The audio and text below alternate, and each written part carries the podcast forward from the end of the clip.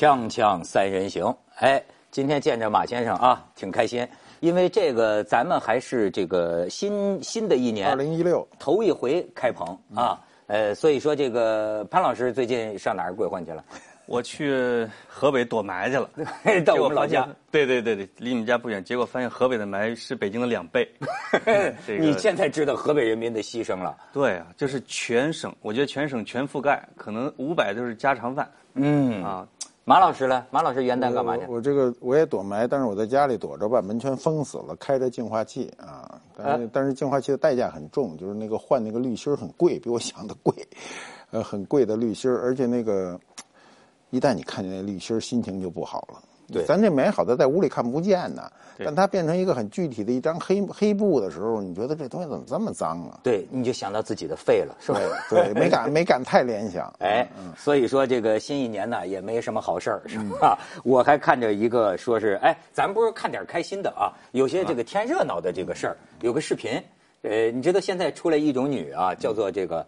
地铁凤爪女，啊，我看好多大学教授在朋友圈都转发这个视频，就是说这一女的，听说还是拉小提琴的，哎，长得不难看，要是 就是好看说说话比较难难听。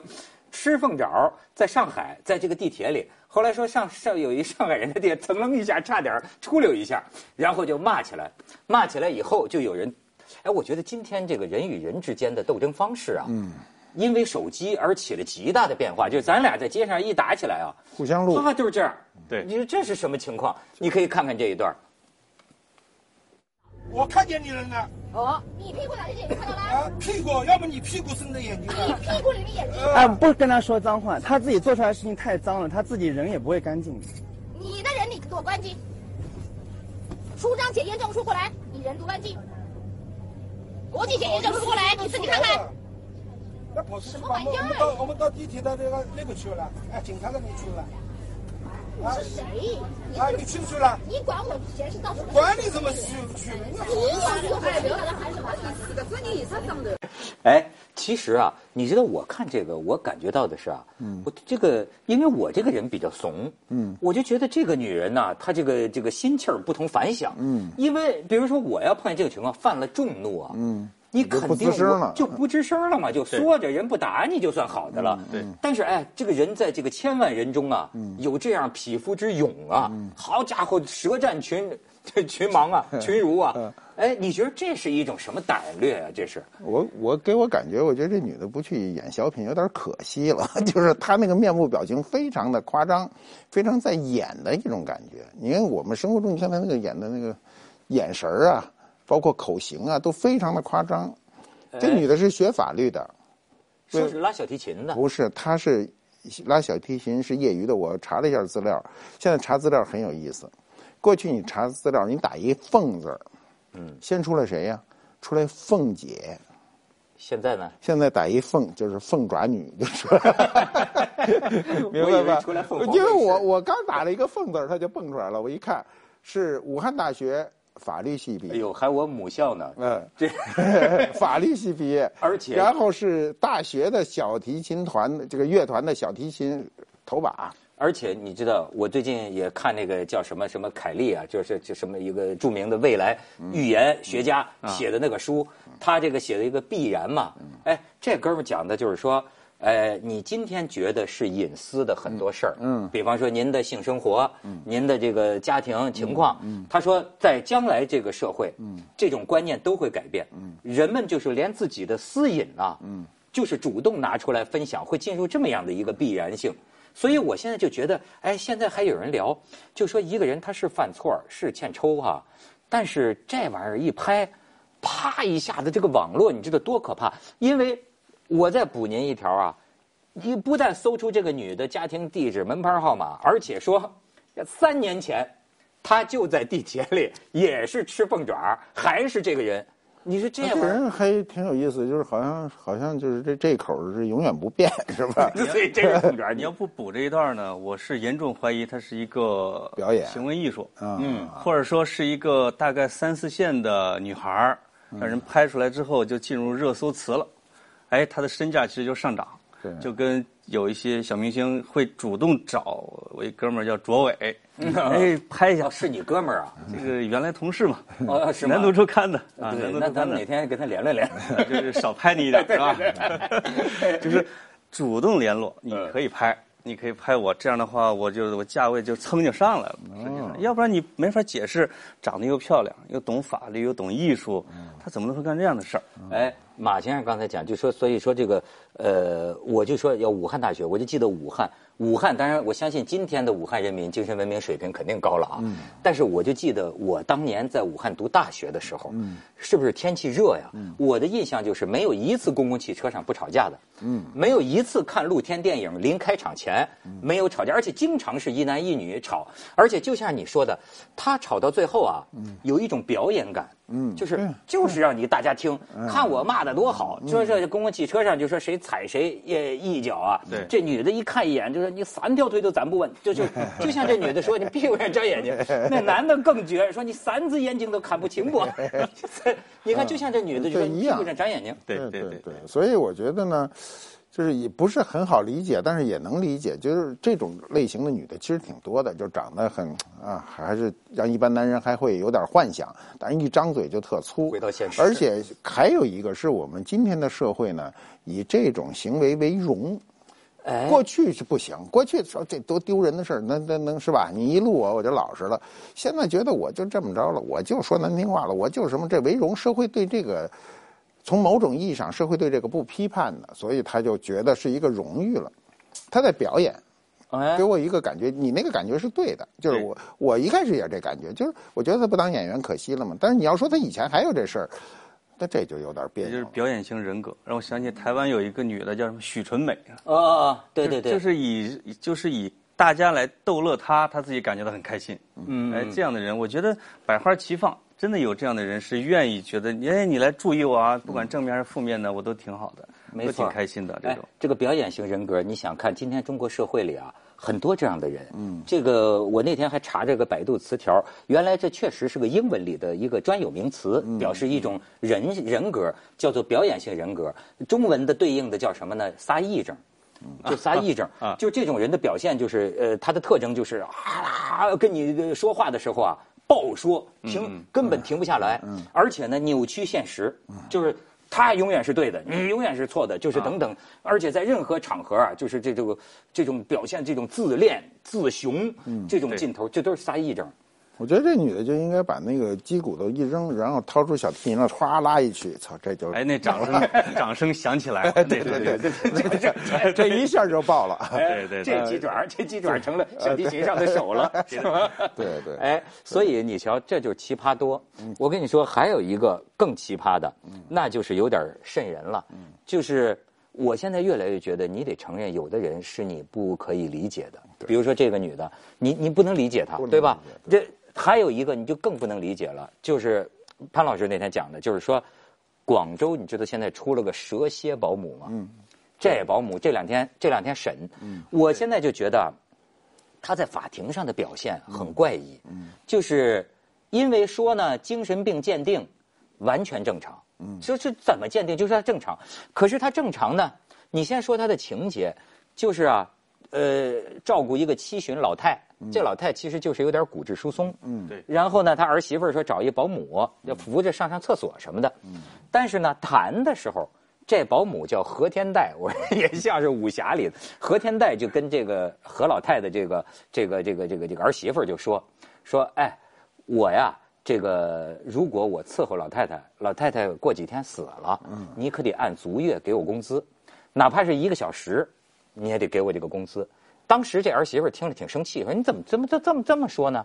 结果她当了这保姆，第四天头上就把这老太太给弄死了，而且下毒了，下毒。而不是一般的下毒啊。说这个公安在他包里发现十七副针筒针头、安眠药、敌敌畏，他是先把这个安眠药和敌敌畏混在一个肉汤里，小勺儿凌晨四点喂老太太喝下去，然后呢，老太太沉沉睡去之后，他再嘬足了这针管，肚子上打一针，屁股上打一针，好的，然后天亮了，告诉家里人，哎，老太太走了。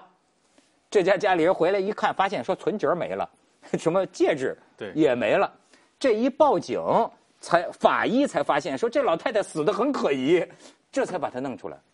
如果不把这个戒指给撸了，耳耳环给撸了，这这事儿可能就过去了。过去了。有可能这第十一个、第十二个又继续了。就这没事，儿他为什么说这十个了？是现在审的是就这一个案子，这个但是他自己口供，就是审的审的时候他口供，他已经干过十起了。得逞了八起，就杀死了八个老人呢，未遂两起。但是因为以前的嘛，呃，尸体也火化了，也没有证据，现在又说不能只凭口供，因此现在起诉他就起诉他这一起啊。过去有这种杀人犯，就是说我杀了一个人哈，说我前面还杀了十个呢，然后你要核实这十个，因为有的有，有的没有，那么核实的过程非常长，这人可能就会很长时间的活着，这也算一拖延技巧。啊，这个，所以这次呢，我倒觉得很简单。我我认为啊，这个从从从一般常理上，这个保姆保命的可能性并不大，因为性质恶劣嘛。前面还有那些虽然不能去证实，但是凭我们常规的那种判断啊，人的有逻辑判断嘛，就觉得肯定前面肯定有事儿，不可能呀这么娴熟，而且不慌张啊，不慌张，就是按咱们一般的想象，这人都得。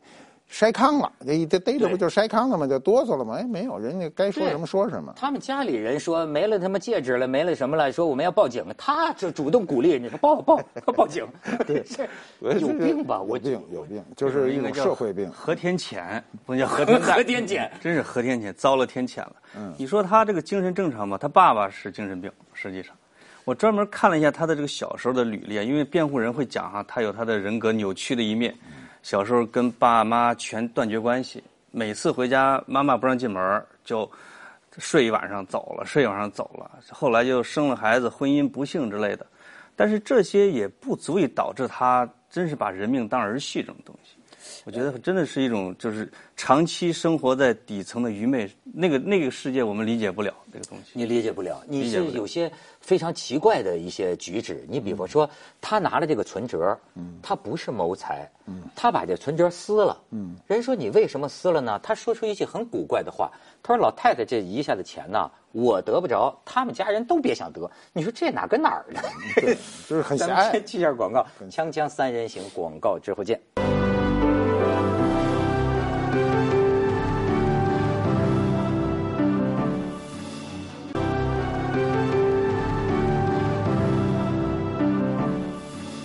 说反人类、反人性吧？嗯，就这个何天代，就这保姆啊，嗯他在法庭上呢还哭，这不就哭哭完了，然后要求说大家给我捐款，说为为什么捐款？他说我需要捐一千块钱。他说因为啊，我关进去以后啊，我有一个同牢的这个狱友，嗯，他很苦，他很可怜，我要帮助他，我大家给我筹款，我要给 我要捐给他。你说这是精神还是有点不正常。不正常，我觉得，我觉得这个案子啊，它那个不大具有代表性，就是它跟那个刚才那个土鸡骨头那凤凤爪女还有点不一样，那个很具代表性，就那种人现在很多，你你处处都能碰到。如果他是一个偶发事件，嗯啊，这个人单独在作案这个东西，我可能觉得他人格扭曲，他非常变态，也是可以理解啊。但是如果这个东西是一个链条，如果它是一个成熟的一个规则或者潜规则，这个事情就麻烦了，就让我想到什么黑砖窑啊，什么集体给你关到什么院里边去这种。我就看了第二个案例，说又逮着一个，又逮着一个保姆叫什么雨萍的，又是十个，就是你就会理解这事儿麻烦了，就是整个的这种家政保姆行业，这些人就可能在谋财害命，而且他谋的是，我就提前拿到点工资，我并不是说给你拿到你家产万贯给你弄走了。那第二个人又是十个，你就只能往后推理，这个行业有巨大的这种我操黑洞。我们我我我们家呀，请过请过，包括因为我母亲也身体不好，护工啊、保姆啊，都甚至我在香港也请过菲佣。哎，我真的是有对比。我觉得这个是你说是咱们国家这个是目前是说哪儿道德出了问题呢，还是专业素质出了问题？就是说，这个保姆有好的啊，我们请过好的，那就靠着本人的善良，真是很善，非常善良，对吧？但是呢，那个坏的坏的没底啊！你根本，你比如说现在呃，给有的人请钟点工打扫卫生，一来钟点工都是喜欢说，哎，你把你家钥匙给我，嗯，这样你不在家呀，我就能进。我跟你说，在北京我完全不敢，嗯，因为我觉得我不能相信，可是要在香港，嗯，我可绝对可以给这个费用，嗯，你说起来这个香港的这个费用，我跟你说几千块钱，几千港币，对，很便宜。但是他提供的这个服务，照我个人的体会，你在北京一万块钱都未必找得到。现在问题就是这样，就是说，因为呃，北京的这个私下的这个费用市场其实很大。呃，但这个市场我们不像菲律宾开放，我们现在都是这个来自于各地的这种保姆，因为呃，在这个社会中使用保姆的人越会越来越多，那么都有这个问题，他拿你东西，对不对？拿你东西，你比如我们家那个阿姨拿东西，我这个从来没公开说过，拿东西呢，理论上讲抓住不就给开了吗？我不抓住以后教育，因为我觉得你换一个下回还拿，你这很麻烦，要教育他，教育他呢，他还拿。屡教不改，这个很烦的。对，你知道他有时候不不拿你大东西，你知道他很怪。你比如他拿两件文物，呃不，他不，比如他今儿晚上想做什么菜了哈，他看你们家这个，哎，他缺一头蒜，他拿一头蒜，切两片姜拿走。还有什么东西呢？比如那天拿一什么东西，他说他没吃过，没吃过呢，他还没他在，因为我们家火先做熟了再拿走，就是他那套程序啊，就是让你没法去理解。你如何宽容的去想宽容的解决这个问题？最后到你开始害怕，就是就他说的，万一拿一文物呢？这事儿就瞎了。万一给你打一针呢？对，而且很对，打一针他倒不会。就是说，你比如说哈，他拿你花生米，那花生米吧，他很有意思。你所有不起风的东西，他一定不拿，他一定拿你起风的。他起风的，他有时候拿的少，你不觉得？比如那大那大玻璃瓶子里花生米这么大一瓶子吧，他一次倒你大半瓶子。你肯定没吃嘛，你这个再没记性也看见了，所以他就这么个人。我就跟你说，他就是我在我们这个节目里我也讲过多次。你说我爸亲眼看见我妈躺床上，那护工给我妈喂饺子，我爸上趟厕所一回来正看见给我妈一个，他嘴里一个，我妈一个他嘴。你说分享，对他分享，他就占这点小便宜。你说他还，而且我跟他说，我跟他说你喜欢什么或者你需要就拿说一声，你说一声就不为过，因为很多东西也是。用不了嘛？你拿走拿走了。我现在兴趣全在马老师家保姆身上了，我得跟他商量商量。这那文物的价儿啊，我得给他讲讲。他真是没文化，我猜。那可能他觉得那破破烂东西、破破旧东西不要。他不会动，他就弄着。比如他可能会快你两斤米走什么的。但是我我认为啊，其实我们很愿意啊，因为我我我很小时候啊，家里就用过保姆嘛。保姆都是家里人呐。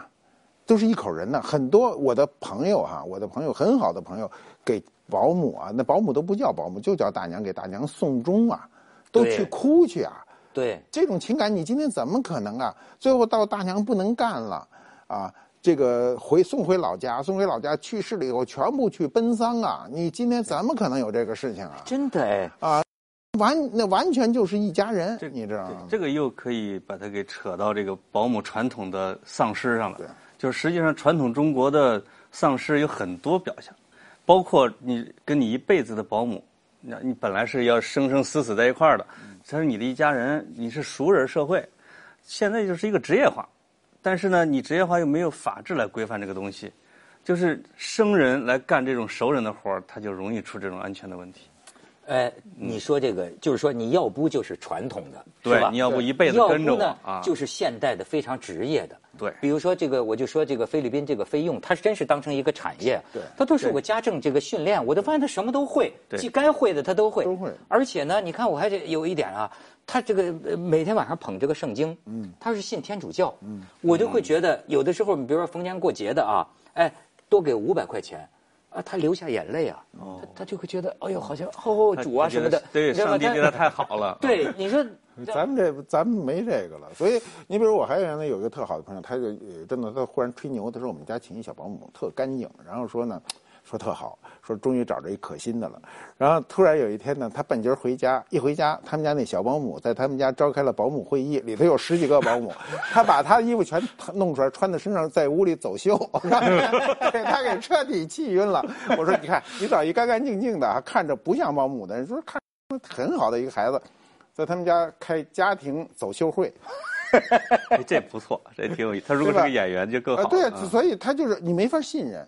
你知道我们社会中啊，现在成本，我觉得社会成本太大，就是出出在信任上，你没有任何一件事情可以信任了，啊，没有什么事情。你今天我我是一个，原来我批评儿子哈，我说你手机这个电话响要接，这是一个礼貌，你不能不接。他说这破电话我不接，全是骚扰的。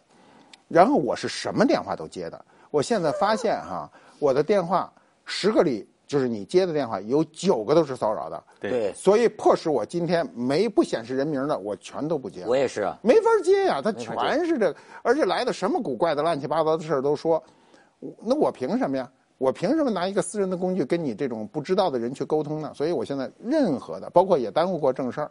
后来我说，他要真心找你，实在不行，他就给你发短信。嗯嗯嗯嗯嗯。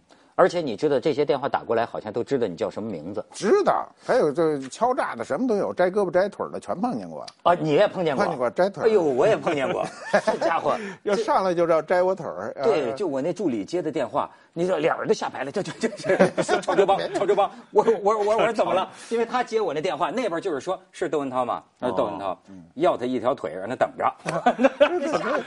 我这好几回了，就是他要要一条腿，我说那你要我一条腿，我说什么意思？他说我们觉得你这人还不错呢。我说我说那什么意思啊？说如果你呢，他十点给我送钱来，啊早上就八点来钟呢。就说十点给我送钱，送钱呢？你那要是给了我钱，我就不收那钱。我说那你这是破坏规矩的事儿。然后我边说边刷牙。他说你别那么不正经的，说别那么不正经，严肃点砍腿呢。他要摘我一条腿，就就净这个。而且你那个他是知道你是谁的。他上来就说你名字嘛，他知道嘛？那就不要摘腿了。这官府里头哪两件儿？不规矩嘛，全是这种，就是江湖上现在也没有规矩。对，要要要聊聊聊到老炮儿了，是吧？对 对对。锵锵三人行，广告之后见。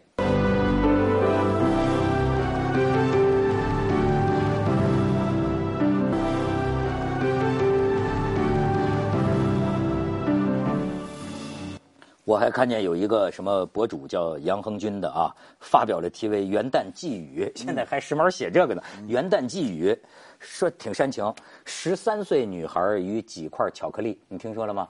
甘肃金昌市永昌县，嗯，好家伙，就说是父母亲都是爆米花的，卖爆米花的，嗯，然后十三岁的女孩，她爸本来让她可能到超市啊买个方便面，嗯，然后呢，可能是这个女孩啊。顺了两块巧克力，结果被超市店主发现，拘在那儿就羞辱。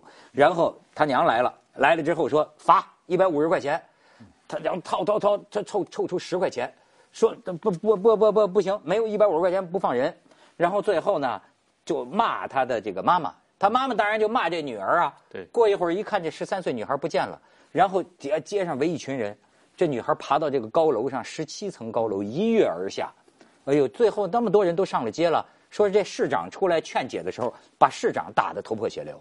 我天哪！这个事儿就听着就是一堆没有逻辑的事儿，全给弄到一块儿去了。一开始我看到新闻是先看到市长被打，啊，你往回倒倒来倒去是拿人一巧克力和市长被打，理论上讲没有逻辑关系是吧？但是现在的社会呢，对对，很荒诞，这个社会就形成了这个这个局面。